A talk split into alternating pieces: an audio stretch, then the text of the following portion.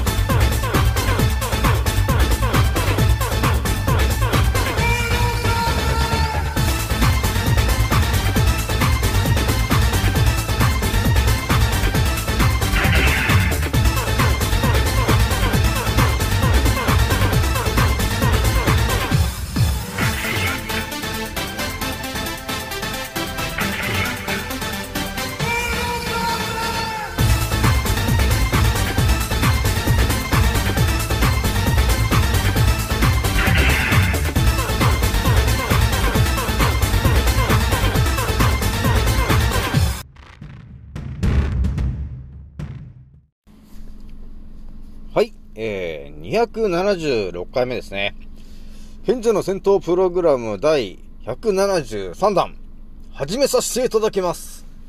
創造船オメガ号宇宙一の名記録マスター、青木丸でございます。今から話すことは私の個人的見解とおとぎ話なので決して信じないでくださいね。はい。ではですね、今回お伝えするのがですね、えー、告知の方でもね、ちょっとお伝えしたんですけども、えー、まあ、覚醒してね、気づくことなんだけど、あの無意識にね、無意識に、えー、人間がやっているですね、えー、行動がですね、えー、圧倒的に大事ですよ、と、えー、いう話と、あとはね、えー、ちょっと時間があったらなんか一発お伝えするのと、あとはね、えーいつもの気軽に DM くださいねのね、えーお話をしようと思いますね。えーじゃあ今回はですね、えー気づいた方と、え覚醒した方がですね、一番注意しなければならないことと、えその立ち回り方。で、今回が、え70段に、えなりましたね。えーじゃあね、お伝えするのがですね、まず一発目なんですけど、え人間がね、あの無意識にやってる、あのー行動があると思うんだけど、皆さんね、何かわかりますか？この、無意識にやってる行動と、えー呼ばれているものなんだけど、えー例えば、あのー心臓とかね、特に意識しなくても、心臓っていうのは勝手に動いてると思うんですよね。でやっぱり心臓が動いてないと、その、血液も循環しないから、結局ね、死んじゃうじゃないですか。心臓がね、動いてないとね。で、心臓がね、その、意識によって、いきなり止めたりね、え動かしたりとかって、そういうのができ、できちゃっても逆に困るしね。それはそれで大変なことになりますからね、皆さんね。なんで、とりあえずそのね、人間が無意識にやってる、え行動、えーいうのがあるんだけど、まあ、とりあえず心臓ね、えそういうものなんだけど、えその中で、その無意識にやってる行動が、えー自分のね、自分たちで制御できるものが、もう一個あるじゃないですか。えーそれは何かわかりますか皆さん。えーみんなわかりますか？はい、どうぞ。はい。あ結構いろんな方が手を挙げてますね。えーで、じゃあお伝えするんだけど、それはですね、あの、えっとね、呼吸なんだよね。呼吸を、あの、無意識にね、我々やっていると思うんだけど、そのね、呼吸注文がですね、実はね、結構圧倒的に大事だなと、えーいうことがね、えー覚醒して、えー初級、中級、上級と、えなってくると、だんだんね、あの分かってくることになるんですよね。なので、呼吸というものを、えーいかに、えーちゃんとやるかと、えーいうところがですね、とてもね、あのー大事になるんだよね。でもね、多分ね、眠ってた頃は、えーそのね、呼吸というものについて、多分ね、全く考えてなかったと思うんだよね。勝手に呼吸してるじゃないですか。だから、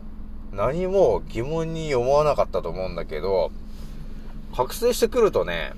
あのーやっぱり体の中にどれだけ、あの酸素をね、えー入れられるのかと、えーいうところで、だいぶ重要な話になってきますからね。あの特に健康になりたい、なりたいと思ってる方は、やっぱり呼吸がね、あのちゃんとなってないようでは、健康にはなれませんからね、皆さんね。やはりですね、腸も、えーたくさんの、えー血管が腸には通っていますから、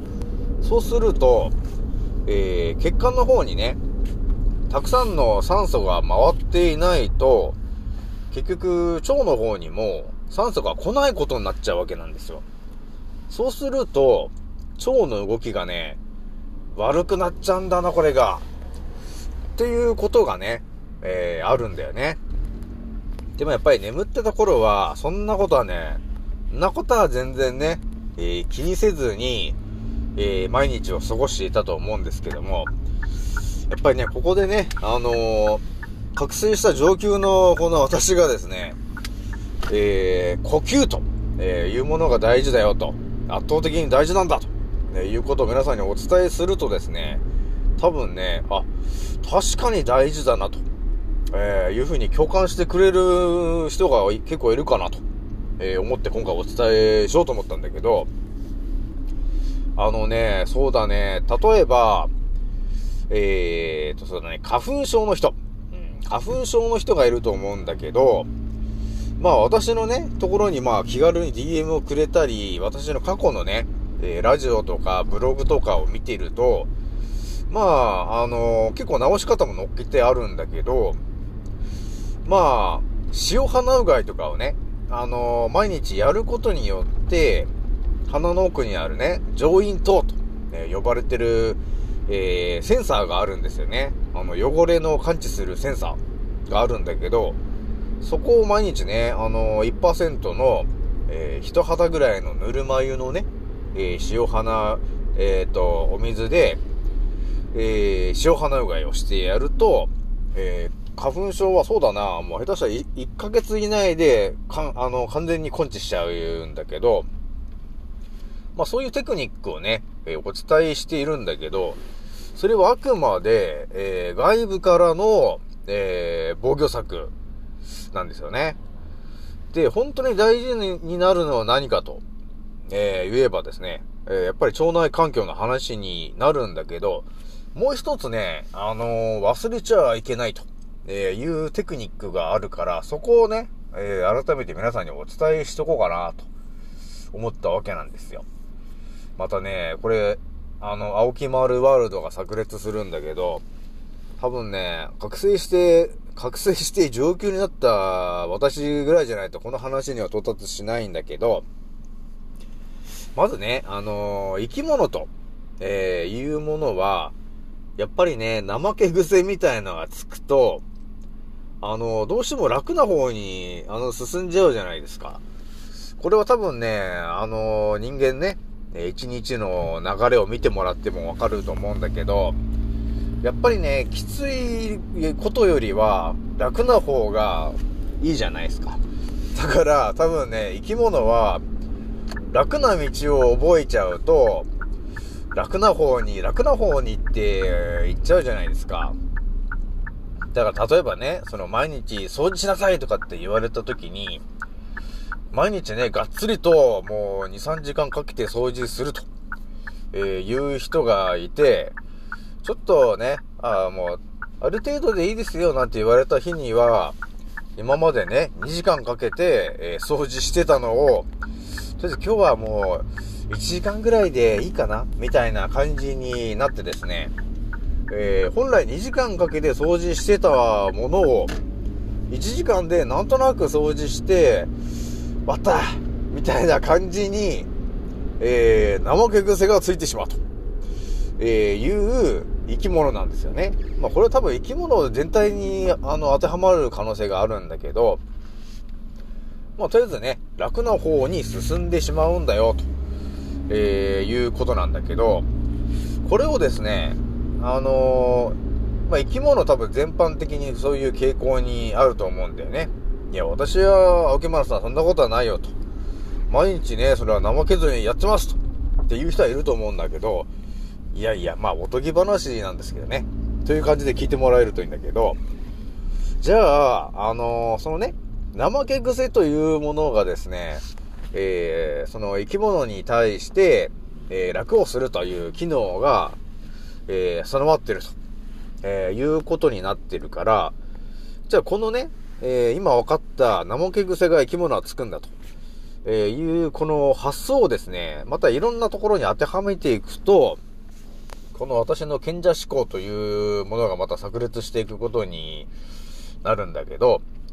じゃあね、あの、例えば、その、花粉症とか、えーそういうものになってる、なりやすい人。っていうのは、鼻の、鼻がどうなってるかっていうと、そのね、上咽頭と、え呼ばれてるところに、そこがまあ、鼻のセンサーになるんですよね。汚れのセンサー。だから鼻から吸ったものが、その上咽頭っていうところに、こう、ペタペタペタペタこうね、張り付いていって、ある程度溜まった時に、鼻水を出したり、くしゃみをしたりして、汚れがついてますよということを我々に対してお伝えしてくれている機関なんですよね。えだから、その鼻水を出したりして、その上咽頭についているものを、えー出そうと、えーくしゃみをして出そうと、えーしてるわけなんですよね。で、あの、よく花粉症が長引いてる人とか、まあ、花粉症になってる人とかもね、あとは蓄膿症とか、えあとは風邪ひきやすい人、えーそういう人で共通で見られるのが、そうだね、あのー上咽頭と呼ばれてるそのセンサーがですね、怠けてんじゃねえのと、えーいうことが一つあるんですよ。まあ、大元はね、大元は腸内環境が悪くなって、免疫が下がっていると、えいうところがあるんですけど、もう一個原因があるんですよ。えそれが、私がさっき言った、生き物は怠け癖がつくんだよと、えいう話なんですよ。だから我々のね、え人間の中にいる、その免疫力細胞、その細胞たちもですね、実は生き物なんで、怠け癖っていうのがついちゃうわけなんですよ、皆さん。これはですね、本当に私ぐらいしか発信できない情報ではなんですけど、こんな話をね、だってお医者さんとかね、こんな話しませんからね。細胞が怠け癖がついてるんですっていう医者は多分見たことはないですけど、まあね、えー覚醒して上級クラスになって、免疫力マスターって言ってる私ぐらいになってくるとね、やっぱりね、人間の中にいる細胞の一つ一つがどうなってんのと、えーいう感じになってきますから、そうなるとね、えー花粉症とか蓄膿症とか風邪をひきやすい人たちは、その鼻の奥のね、えー上咽頭という器官が怠けてんじゃねえかと、えーいうことに気づくんですよね。だからそこを怠け癖になってるから、ちょっと教えてあげると、えーいうことが必要になるんですよ。その場所がね。だから今までね、多分ね、多分生まれた時は本当その上咽頭は、えー、なんていうのかな、ある程度の100%の力をね、え発揮してたと思うんですけど、だんだんだんだんやっぱり腸内環境とかが悪くなってきて、えー免疫が下がってくると、そこのセンサーがね、だいぶあの、感度がね、あの、鈍ってくるわけなんですよ。昔は100%だったのが、えー90、80、70、60って言って、だんだんだんだんセンサーのね、えー勢いが鈍くなってきて、そうなってくるとね、あの、花粉症が全然治んなかったり、えー風邪がなかなか治りにくかったりっていうね、えーそういうことになってくるわけ。もうちょっと詳しく言うと、鼻水とかくしゃみとかそういうもので、そのウイルスを外に出そうっていう力も弱っていってるということになるんですよ。で、ここで、そのね、えーじゃあ青木村さんね、と。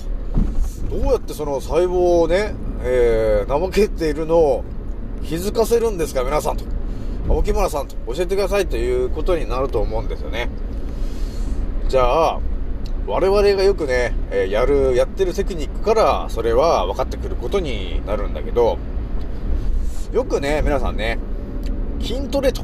えー、いうものを多分皆さんね、一度はやったことあると思うんだよね。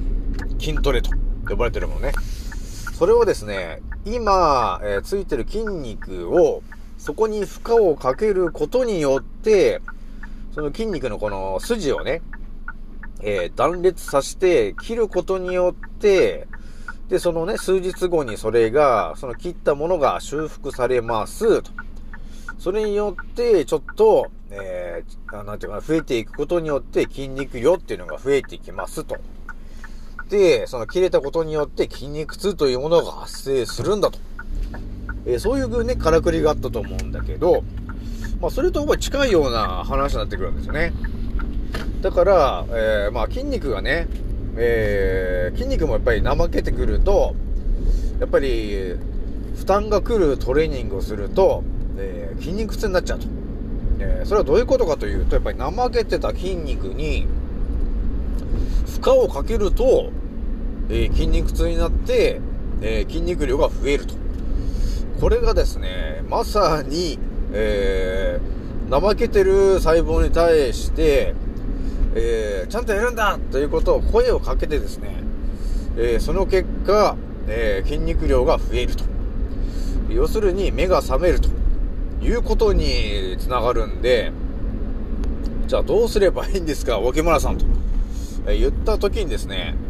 えいいですか、皆さん。多分ね、こういう発想してる人はあんまりいないと思うんだけど、多分ね、あの、花粉症とか、えー風邪をひいたりして、えー鼻水をいっぱい流してた人はですね、えーどっちかっていうと、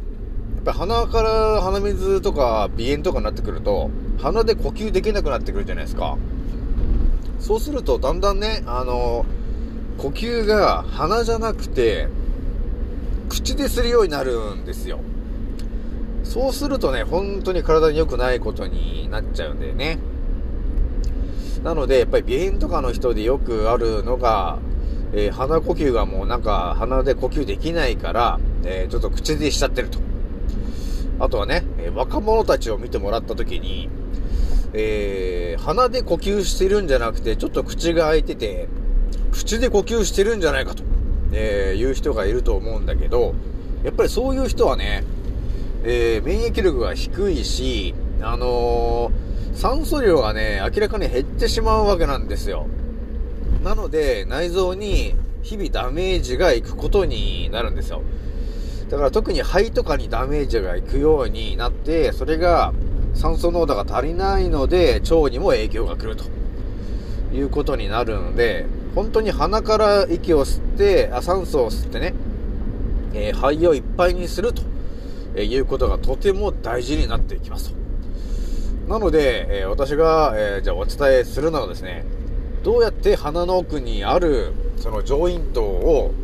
えーちゃんとやれと。ちゃんとやるんだっていうことをお伝えするにはどうするかというとですね、じゃあ皆さんね、内緒ですけど、ちょっと皆さんだけに、えお伝えしときますけど、これはね、本当になんか皆に言ったことないんじゃないかなっていうレアな情報に、情報になりますけど、じゃあね、えー上咽頭が弱ってる皆さん、いいですか？えーまずはですね、えー鼻を片方、え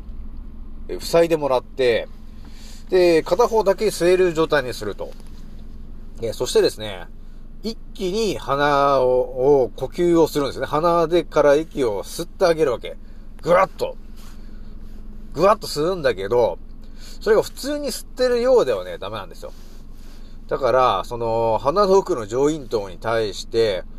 えー通常吸ってるものの2倍から3倍ぐらいの勢いで一気に鼻をぐわっとこう吸ってあげるわけ。そうするとね、あの、上咽頭がね、おやおやと。なんかすごい、なんか、なんか酸素がいっぱい入ってきてるぞっていう風にして、気づき始めるわけなんですよ。あれ？もしかして、本当はもっと動けたんじゃねえの？っていうことに気づくんだよね。上咽頭が。そうすると、あのー上咽頭の機能が回復していくと、えいうことになるわけですよ。だから、あのーほんと気まぐれでいいんですけど、普通にこうね、鼻で呼吸してると思うんだけど、その時に、えー、定期的にね、まあ1日に1回でもいいんですけど、片方の鼻をつまんで、ものすごい勢いで鼻を、鼻から息を吸ってあげるわけ。ガーッと。っていうのを、えー左やったり、右やったりっていう風に、えーもう1回ずつでもね、えやってもらうだけで、もう一気にね、あのー上咽頭が刺激されるわけなんですよ。あれ、こんなに息吸えたの？みたいな感じになってですね、上咽頭が目覚めてくるわけなんですよ。そうすると、その上咽頭のその周辺の細胞たちも、あのー気づくんだよね。あれ？ちょっと怠けてたなと。あ、ちょっと怠けてましたということに、あのー気づくわけなんですよ。そうすると、あのー外からね、まあそのコロナだったりね、あの汚れとか花粉とか汚れ、まあそういうのが入ってきた時に、えー対処する、えー力が増えていくわけなんですよ。あの、気づいたから。えなので、えそういうことをやることによって、細胞が目覚めるぜっていう話なんで、今回言ってるのはね。えなので、鼻炎とかね、えーそういうもので悩んでる方とかは、えー上咽頭と呼ばれてるね、呼ばれている鼻の奥の器官が、えー何かしら、えー怠けている可能性があるので、たまにでいいんですけど、ぐわっとこうね、まあ、とりあえず鼻の奥をきれいにしてもらってから、えー通常の3倍ぐらいで、ぐわーっともう息いっぱい、えー鼻呼吸で吸い上げてやると。っていうことをやるだけで、ものすごい、えー細胞が目覚めることになります。えそして頭の中がスッキリするし、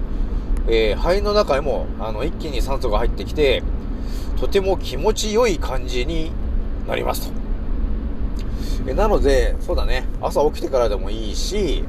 えー夜ね、寝る前とかでもいいし、え何かね、ちょっとした時間があったら、えー鼻の奥にある上咽頭を刺激するという目的で、一気に、えー鼻をガーッとこう、鼻呼吸をしてやると、えーいうのがとても大事になるよと、えいう話なんで、ぜひとも皆さんね、やってみてもらえると、えー細胞がね、え本来やるべき、え能力、ね、ちゃんと数値があると思うんですよね。えー昔はちゃんと100%やってましたと。でも今はなぜか、えー鼻炎とかであまり、え能力を発揮してなくて、え50%になっていましたと、えーいうことがあるかもしれないんで、えー自分でね、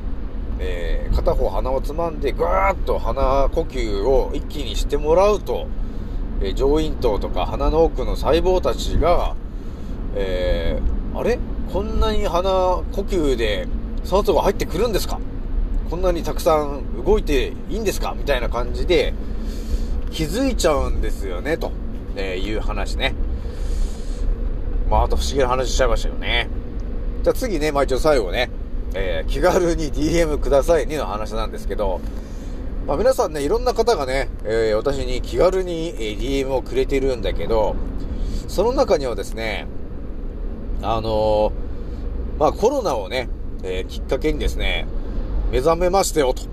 えーいうね、え心強いメッセージの方もちらちらと、えー私に DM をメッセージをくれてるんだけど、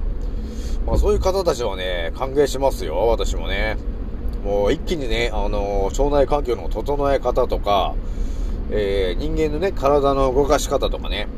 えー本当のね、えー人間の体の、なん、使いこなし方みたいなのもガンガン教えて、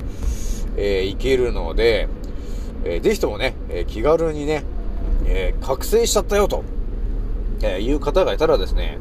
私にあの言ってきてもらえると、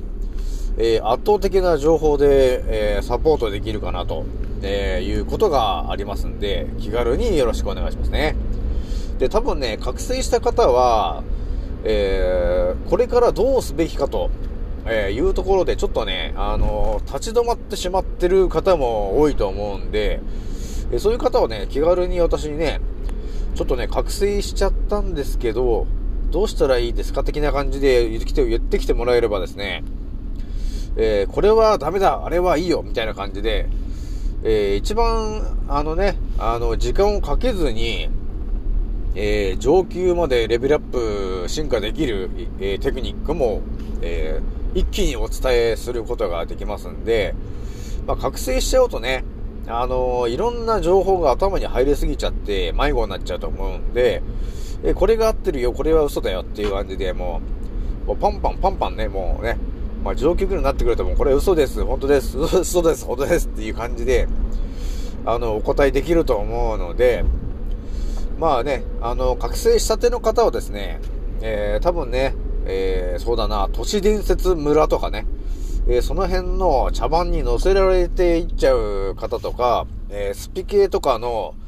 えーよくわからない話に、あの、お金を使っちゃう人とかね、えそういう方が増えてくると思うので、まあそういう方はですね、覚醒したらとりあえず私のところに、あの、覚醒しちゃったんですけどっていう形でメッセージをくれるとですね、